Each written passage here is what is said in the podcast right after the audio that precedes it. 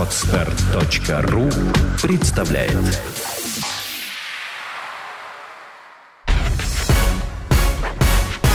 Мир ритейла. Взгляд первых лиц бизнеса. Самые актуальные темы. Мир ритейла.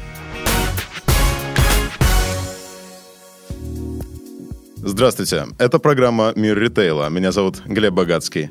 Мы обсуждаем животрепещущие проблемы современной российской розницы. И обсуждаем не с кем-нибудь, а с первыми лицами самых известных, самых заметных ритейлеров России. Сегодня на связи со студией Сергей Саркисов, вице-президент группы компании Новард и совладелец сети обувных каскетов Эконика. Добро пожаловать, Сергей. Спасибо, что приняли приглашение. Да, здравствуйте. Спасибо вам за приглашение. Ну, Эконика особенная обувная сеть с более чем 20-летней историей пионер формата каскет в России. Сергей, вообще легко ли держать марку 20 лет? Ну, на самом деле, если мы 20 лет уже на рынке, это означает, что в принципе мы состоялись как марка, как розничная сеть. Конечно, на этом этапе было разное, но я думаю, что на Сегодняшний день, если оценивать 20 лет работы компании, то это было и сложно, и легко. Были разные истории. Скажите, а был такой момент, когда уже марка работает на вас, а не вы работаете на марку? Вы знаете, мы догоняем, конечно же, в этом смысле, да, наиболее передовые компании западные.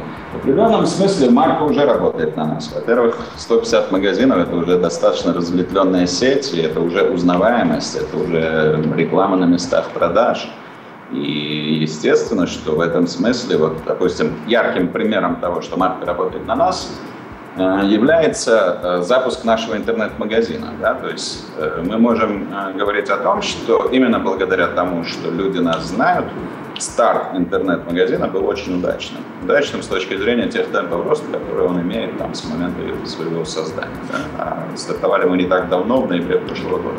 Поэтому, естественно, мы можем утверждать, что марка работает на нас. Темпы роста интернет-магазина на самом деле потрясают. И, в принципе, темпы роста обувной торговли в интернете э, несколько удивляют, потому что, на самом деле, не так-то легко торговать обувью в интернете. Скажите, а э, каково ваше отношение к таким разработкам, как э, виртуальные примерочные? Ну, мы не стали усложнять на этом этапе да, свой интернет-магазин возможностью виртуальной примерки. Во-первых, потому что обувь — это та категория... Вот я по, по отношению к некоторым категориям товаров понимаю, понимаю, в принципе, что виртуальная примерочная с одной стороны игрушка, а с другой стороны возможность посмотреть. Ну, например, очки. Да? То есть, как бы, с одной стороны игрушка, а с другой стороны возможность посмотреть на себя со стороны в той или иной модели очков. В обуви, конечно, помимо того, чтобы посмотреть, очень важны ну, тактильные ощущения да, во время того, как ты осуществляешь примерку. Абсолютно. Я не думаю, что для обувного интернет-магазина виртуальная примерка – это э, возможность привлечь конкретного покупателя. Сделать это неким модулем, решающим вопросы, связанные с цветом, с э, подбором модели или еще с чем-то, да, возможно. Но в целом, на самом деле, для нас наиболее значимым драйвером является то, что мы даем возможность заказать 2-3 модели одновременно, а уже из этого заказа выбрать. Возвращаясь на грешную землю, э, с маркетинговой точки зрения э, формат традиционного магазина, ну, традиционного э, магазина в формате каскета зарекомендовал себя как устойчивый, особенно при экономической нестабильности 2009-2010 годы. А с точки зрения эффективности функционирования магазина и управления сетью. Чем он, каскет, отличается от формата бутика или дискаунтера? Ну, основные идеи, которые мы закладывали в формат каскета, это широкий выбор при, при более высоком качестве обслуживания. Да? То есть, как бы идеологически мы насыщали свой каскет вот э, этим набором услуг, который бы давал бы покупателю ощущение, что он находится, ну, скажем, чуть более высокой зоне обслуживания, чем стандартные магазины, повторяю, того времени, когда мы начинали ребрендинг. А так как жизнь меняется, так как, в принципе, мы скажем, за годы ребрендинга уже имеем э, достаточно высокую конкуренцию различных форматов э, на рынке и различных западных сетей на рынке, то, конечно же, Никто не должен в этом вопросе стоять на месте. Поэтому то преимущество, которое мы получили на старте ребрендинга, оно действительно оцифровывалось в цифрах, и мы на тот момент увидели, что продажи от э, традиционных старых наших же магазинов выросли приблизительно на 15-30% в зависимости от розничной точки. А сегодня мы ну, вновь находимся на этапе ребрендинга своей сети, и, скорее всего, где-нибудь в середине следующего года будет обновленный формат уже иконики запускаться заново. Вот это интересно, будем ждать. Но, тем не менее, все больше слышно разговоров о скором исчезновении традиционных магазинов. Когда вы ожидаете такого э, качественного скачка в российском ритейле? В чем это выразится? Да нет, нет. нет. Мне кажется, что традиционные магазины исчезнуть не могут. Мы изучали опыт, в том числе западных розничных сетей. Основной тренд, на самом деле, он заключается в другом. Речь не идет об исчезновении традиционных форматов. Речь идет о наибольшей синергии, получаемой от э, э, сосуществования традиционного формата и, например, интернет-магазина, там, допустим, если это сетевая компания. Почему? Потому что каналы коммуникации, которые выбирает потребитель, каналы приобретения товара, они стали намного шире. И поэтому просто и те, и другие должны подстраиваться. Более того, вам скажу, Amazon, который, в принципе, начинал как раз-таки с нетрадиционного ритейла, а с инновационного ритейла, постепенно приходит к тому, что он для того, чтобы ну, быть ближе к покупателю, начинает выстраивать э, логистические центры, которые превращаются, по сути дела, в э, точки продаж. Просто эти точки продаж будут ближе к покупателю, тем самым они решают задачи для своего интернет-магазина, которая формулируется очень просто. Как сделать так, чтобы доставка была день в день. Да, такой процесс имеет место. И э, получается некое, да, получается, что это такой некий процесс энергетический, да, когда потребитель стоит в основе, он выбирает, где и как ему удобнее покупать, а все остальные должны под это подстроить свои магазины, свои точки продаж, технологии и все остальное. То есть мы находимся на таком этапе, или, может быть, в эпохе э, интеграции э, каналов как выбора да, товара, так и да, да, да, получения. Да, так и его продажи. Да. Скажите, Сергей, а в розничной сети Эконика или в группе компании Новард вы ставите перед собой задачу достижения безупречной интеграции между каналами, кросс-канальной торговли? Конечно, ставим, но я думаю, это что задача немножко, э, скажем так, следующего дня для нас. Почему? Потому что для нас, в целом, я имею в виду для рынка, не только для иконики, потому что для рынка, на самом деле, ну, на сегодняшний день есть еще до сих пор некие такие условные препятствия, да, неотлаженная логистика, да, как правило, мы имеем логистические проблемы, особенно с дальними регионами, да, дороговизна этой логистики, да, для дальних регионов страны, уровень проникновения интернета, поэтому я думаю, что вот задачи наиболее полной интеграции, это задачи, ну, например, там, через 3-5 лет, когда мы уже решим задачи, связанные как с логистикой, так и с э, уровнем проникновения интернета в России в целом. По поводу логистики я бы хотел побольше распространиться. Дело в том, что у вас э, есть собственные магазины, есть сети франчайзи. Скажите, одна и та же логистическая инфраструктура используется для обоих вариантов? Ну, здесь, конечно, с точки зрения логистики все одинаково. Более того, сама модель продаж уже одинаковая, потому что раньше мы рассматривали франчайзи как э, некую компанию, которая собственно говоря, заказывает у нас товар, а потом э, все решения принимает самостоятельно по его продаже, за исключением неких стандартов сети. Да? В сегодняшней ситуации все решения, связанные с продажей, мы тоже централизовали. И, по сути дела, модель продаж полностью повторяется как в розничной сети, так и во франчайзи. И все то разделение, которое мы имеем, оно собственно говоря, связано с логикой развития больше, то есть э, менее доступные регионы, потому что мы открываем филиалы для управления там небольшой розничной региональной сетью собственной, тогда, когда вокруг этих филиалов мы можем сформировать пол магазинов, 10-15 магазинов на регион, да, тогда как бы мы э, занимаемся развитием как раз-таки структуры в том или ином регионе. А так, наиболее удаленные регионы мы, конечно же, ищем партнеров по франчайзингу. А модель продаж одинаковая полностью. Ясно. То есть это, по сути дела, ваша стратегия. Кстати говоря, по поводу да, стратегии. Да, да. У вас э, есть какие-то авторитеты у вас или у вашей команды, э, с которых вы берете примеры, или вы сами разрабатываете все стратегии?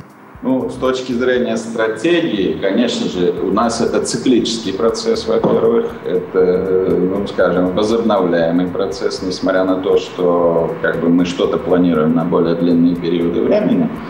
Э, как правило, горизонт планирования стратегический у нас 5-7 лет. Это, по сути дела, конструкция, принятая для холдинга в целом.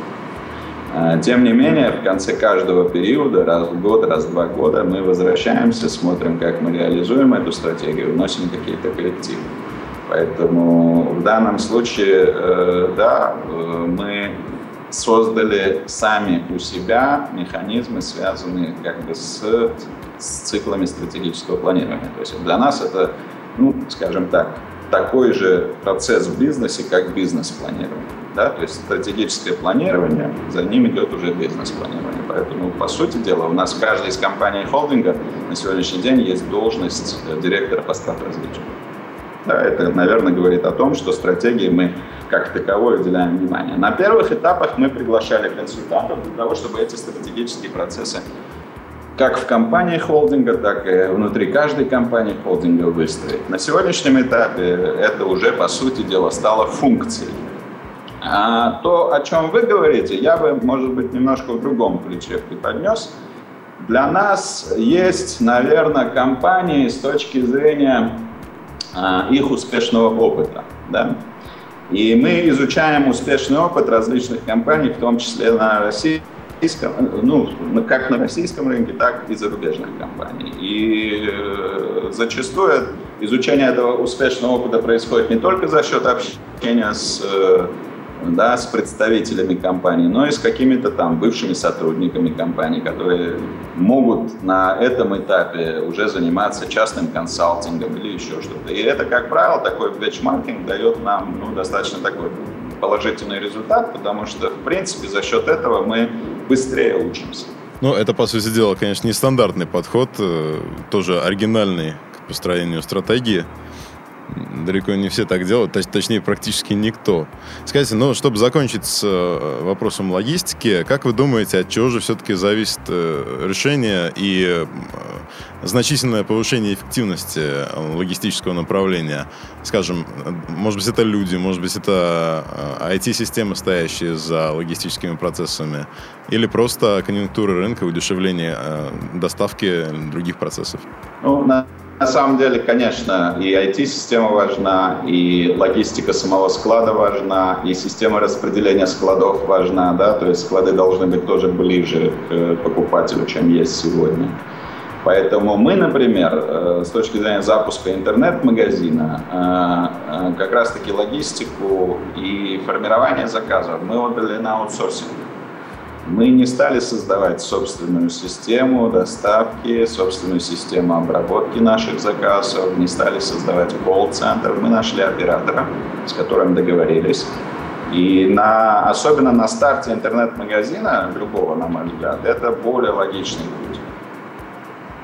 Нас устраивает как условия работы с этой компанией на сегодняшний день, так и качество. Это молодая команда, они, собственно говоря, на рынке по сути дела, был даже вопрос, когда мы познакомились, э, мы их нашли, они удивились, откуда мы их нашли, потому что как команда они сформировались буквально за несколько месяцев до этого. Фантастика. Они, э, это, это именно логистическая компания, они, они, интересно, какую систему они используют? Это компания, которая ставит перед собой цель э, стать как раз такой инфраструктурной компанией для интернет-магазинов. Да? И берут они на на себя функции приема заказа, его обработки и доставки до клиента, включая получение денег. А мы просто уже ведем с ними взаиморасчеты. Такие же услуги э, предлагают другие интернет-компании, там купи VIP и так далее, но когда мы встретились с рядом компаний, мы выбрали вот эту вот молодую компанию, которая только-только, ну, по сути дела, создает это как специализированный бизнес, понимаете? То есть они не создают своего собственного интернет-магазина, в котором э, все остальные как бы используют чужую интернет-площадку для своего представительства. Они создают именно логистическую услугу. Это очень интересно, да. Это, ну, это аутсорсинг для вас, э, но также и для вы нас сами... это аутсорсинг, мы, да. И я бы так сказал, для любого э, интернет-магазина, который только стартует, такая модель работы может быть более интересной, потому что стартовать с создания полностью все, своей собственной там, да, своего собственного колл-центра, своего собственного склада, для обработки, а там немножко технология обработки должна отличаться, чем попарное да, хранение, попарная обработка и так далее, это иногда дополнительные затраты на существующую структуру. А таким образом мы вот, э, мы посчитали эти затраты, они оказались для вот, бизнеса, связанного с интернет-торговлей, приемлемыми и стартовали вместе с этой командой. Но компания Иконика и сама пользуется прогрессивной для своего сектора IT-инфраструктуры, включающей систему внутреннего документа оборота Directum и, Есть, да. Да, и онлайн-магазин. Насколько я понимаю, Directum используется во всей группе компании Novart. Скажите, Сергей, а вы с самого начала осознавали важность информационных систем? Да, да, потому что мы понимали, что, в принципе, они дают возможность, конечно же, оптимизировать э, прежде всего процессы и их скорость в компании. Поэтому и улучшить коммуникации, да, в зависимости от систем. Одни системы больше работают на коммуникации, другие системы учета, хранения, передачи и так далее.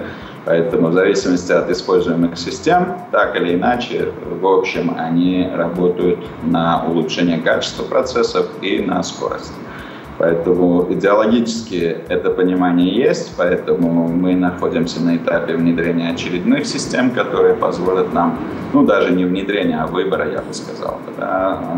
Мы выбираем сейчас систему, так называемые PLM-системы, которые позволят нам управлять процессом создания продукта, уже как раз-таки используя для этого информационный продукт.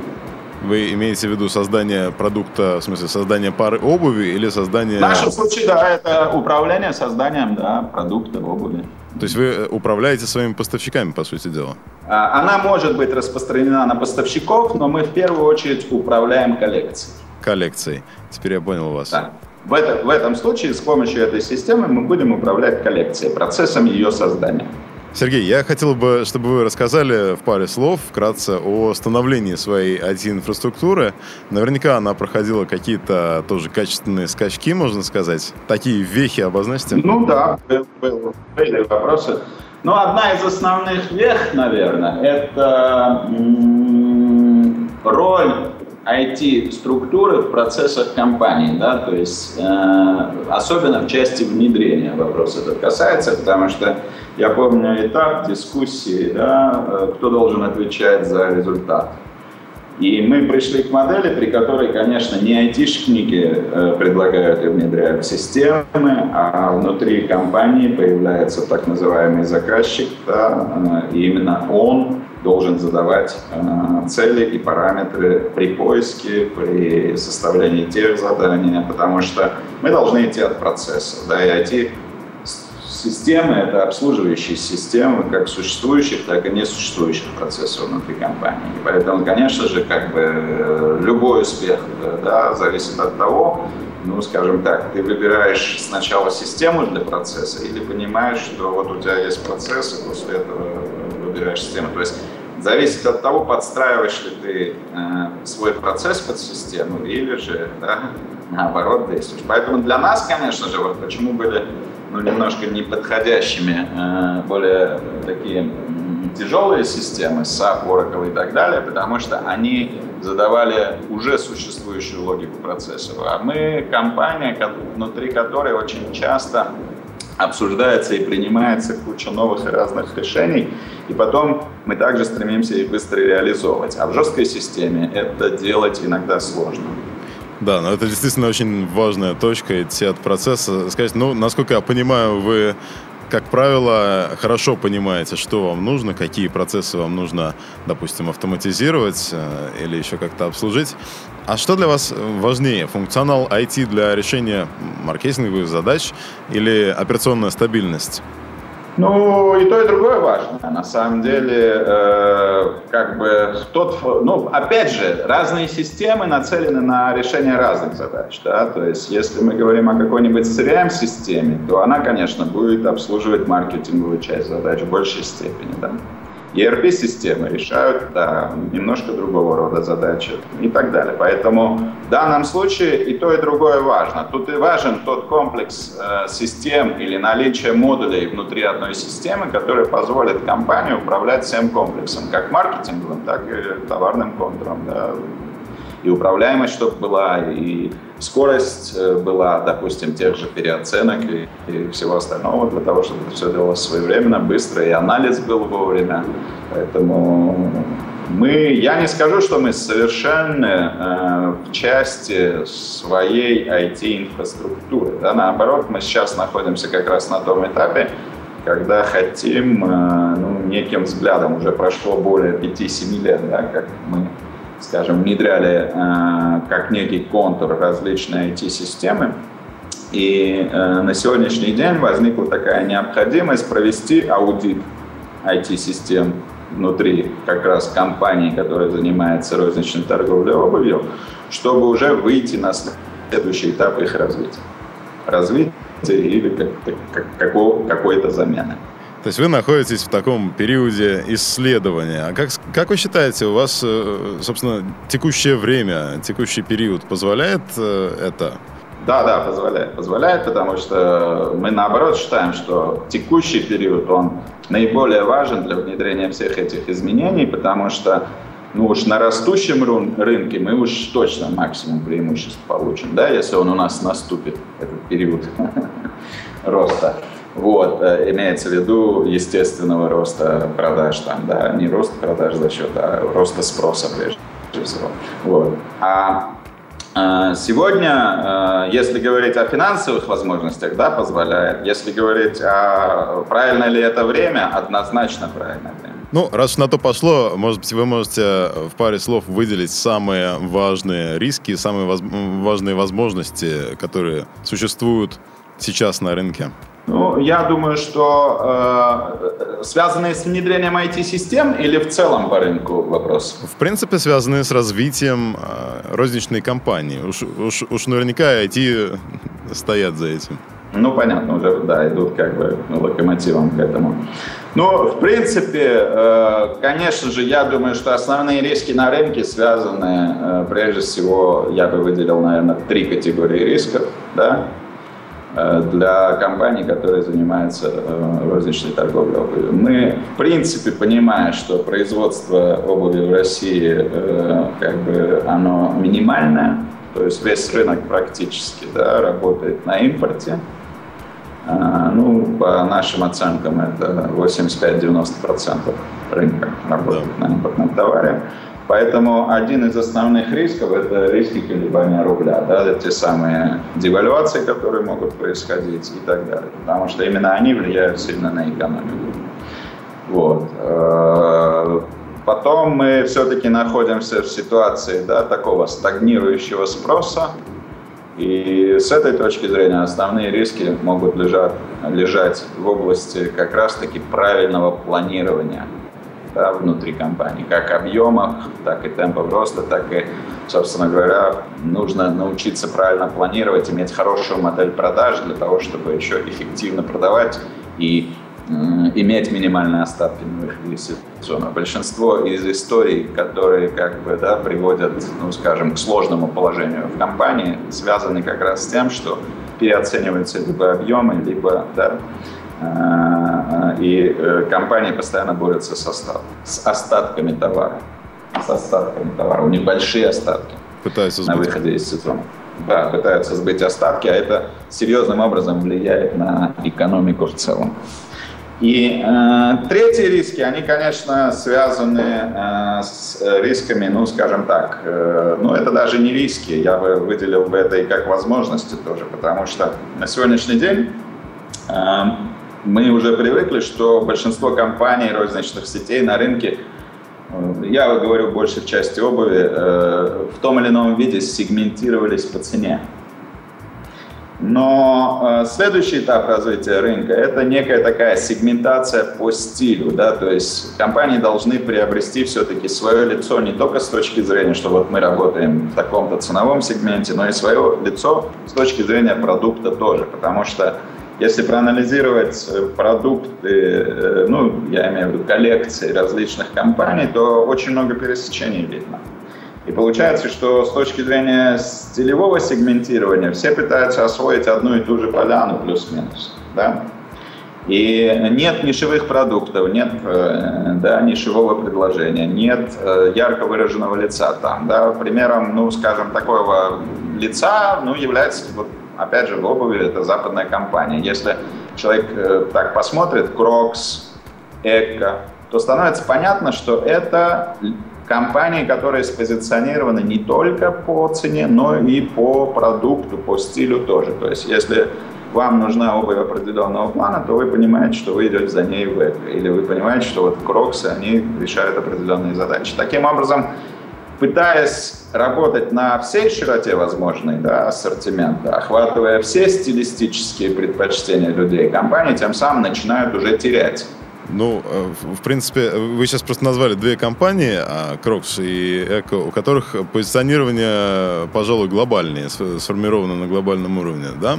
Не ну, только в России. Конечно, да. Поэтому я и говорю, что вот мы сейчас ведем у себя такую работу, и я думаю, что в России большинство игроков тоже рано или поздно должны будут найти свою стилистическую нишу. К сожалению, примеров а, русских компаний, которые очень четко сфокусированы по стилю, я привести не могу.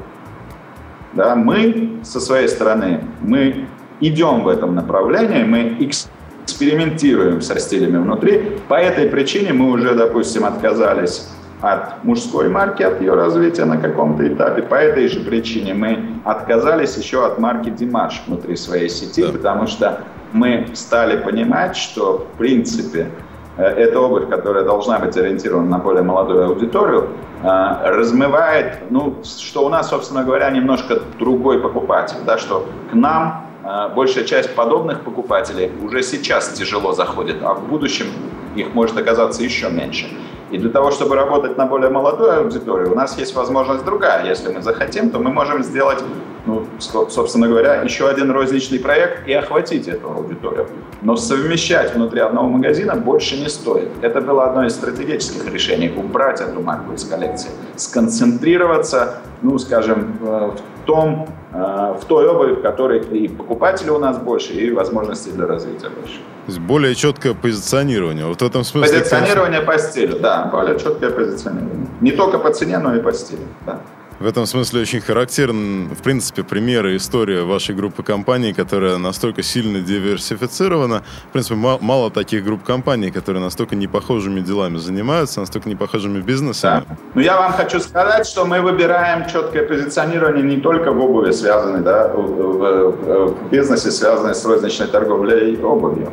Э, мы также идем по пути более четкого позиционирования на таком традиционном рынке, как недвижимость. Да? Мы внедрили и развиваем э, проект Миниполис. Э, и это тоже да, четкое позиционирование. Там есть сегмент, на который мы работаем, там есть, собственно говоря, все, что мы в понятие Миниполис вкладываем, это идеи такого добрососедства, добра. То есть мы строим для того, чтобы люди, которые будут жить в этих районах, они ощущали себя соседями. Да, то есть, по большому счету, это то, что утрачено с советских времен, почему есть ностальгия на самом деле. Я наблюдаю, что за вашей деятельностью стоит глубокая философия. Да. Скажите, а компания Эконика сыграла, ну, как я понял, важную роль в сохранении стабильности группы компаний Новард во время экономической депрессии? Да, была такая ситуация. Вы готовы к новым экономическим потрясениям? Готовы, конечно. Более того, мы после кризиса внедрили еще один механизм, как бы, который, э, собственно говоря, помогает нам каким-то образом оценивать риски. Да, у нас, по сути дела, каждый план готовится в двух сценариях. Базовом и так называемом стрессовом сценарии. То есть для нас стрессовый сценарий – это возможность просчитать экономические параметры э, деятельности при наступлении да, вот, э, похожих на 2008 год событий. Ну, надеюсь, что похожих на 98 год событий, когда девальвация была 400%, мы уже как бы к этому не придем. Экономика более устойчива сегодня. Но так как мы сырьевая по-прежнему экономика, и любые параметры бюджета корректируются за счет, э, собственно говоря, э, курсовой политики государства, за счет девальвации рубля, то мы понимаем, что до тех пор, пока есть эта зависимость, риски девальвационные для нас, те, о которых я сказал, да, они носят принципиальный характер. И поэтому мы, ориентируясь на эти риски, просчитываем сразу два сценария своей работы. Но вы уверены и ко всему готовы, как я понял. Скажите, а когда вы говорили о, о, об отказе от мужской марки, насколько я знаю, ваши франчайзи нелегко приняли э, это решение. В принципе, смелый маркетинговый ход, смелое маркетинговое решение. Вам даже приходилось идти на уступки. А с точки зрения внутренней информационной и организационной инфраструктуры, у вас полное взаимопонимание с франчайзи? Э, мы понимали, что подобного рода решения э, принимаются партнерами не всегда, ну, в каждом случае по-своему, но не всегда положительно воспринимаются. Да? Но при этом мы также понимали, что на определенном этапе подготовки решения мы должны правильно информировать клиентов да, и правильно, правильно объяснить им выгоды такого шага.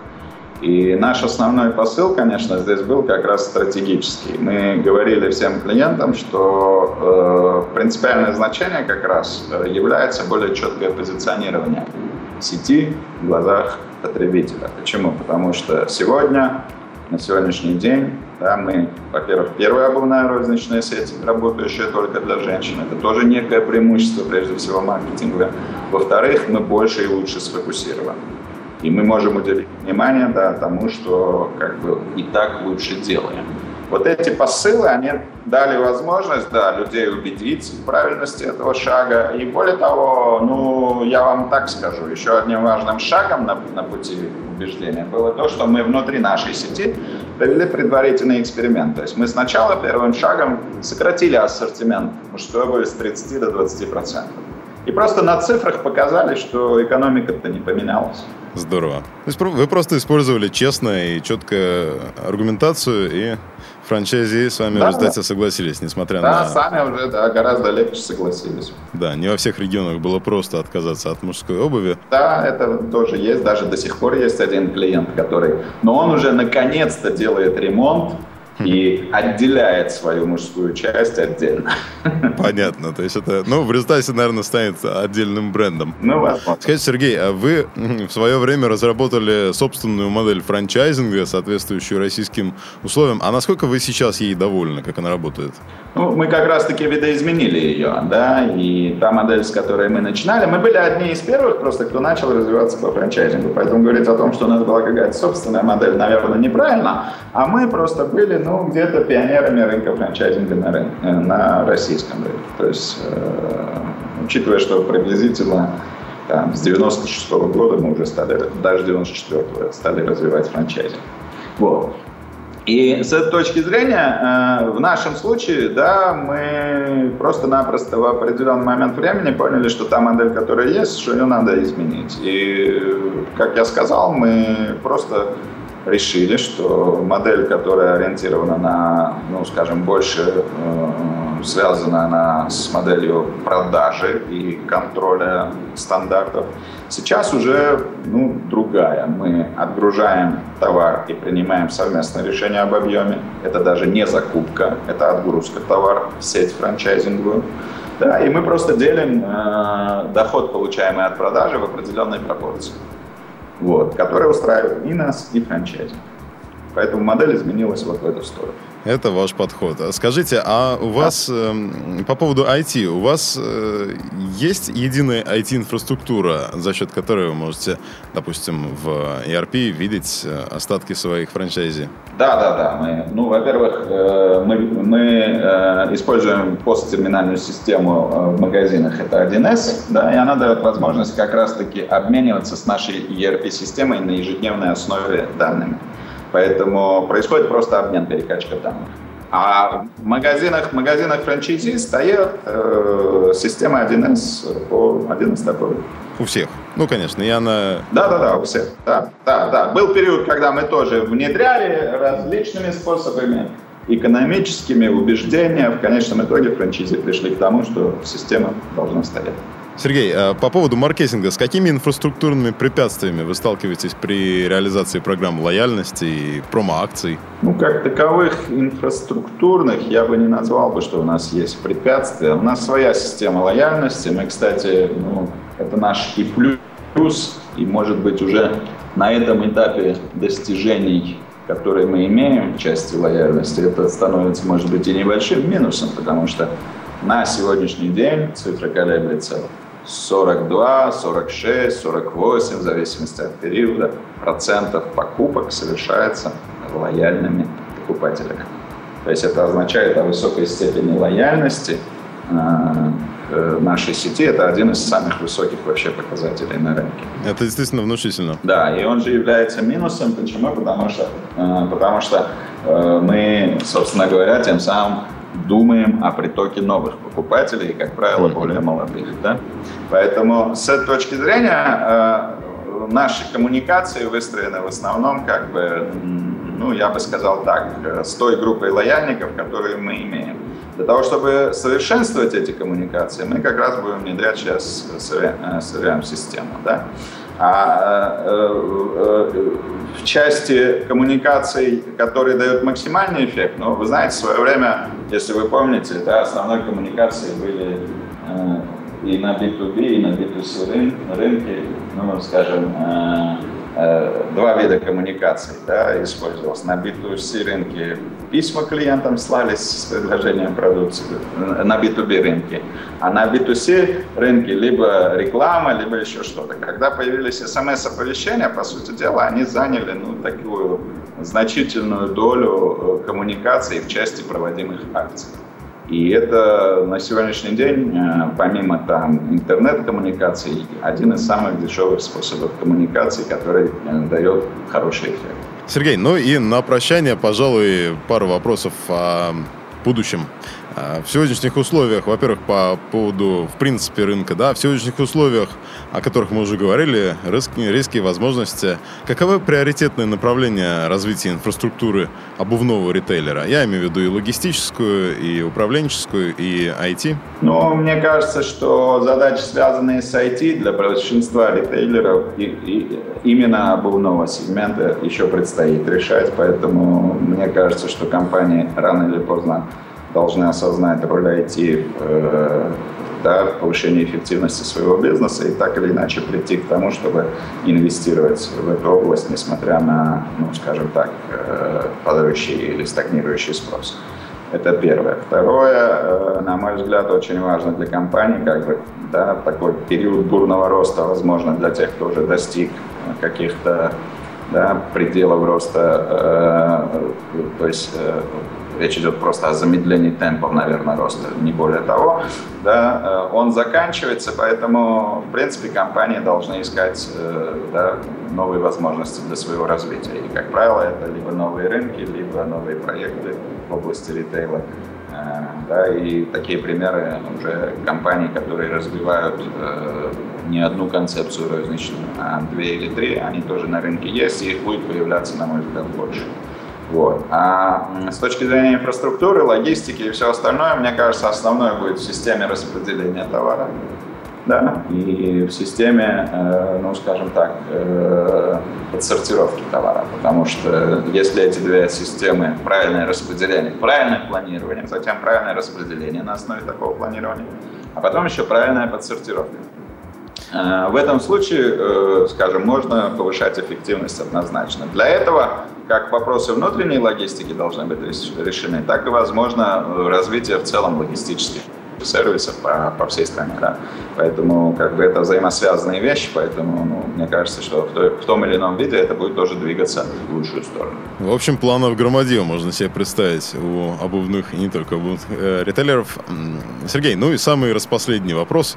Как вам представляется облик сети Коника в рамках горизонта стратегического планирования 5-7 лет? Ну, я думаю, что мы должны расти темпами от 15 до 25 процентов в год темпами роста. Да. А, более того, мы должны пройти вот этот ребрендинг, да, стать более четкими по стилю для нашего потребителя. Потребитель должен понимать, за какой обувью он к нам приходит.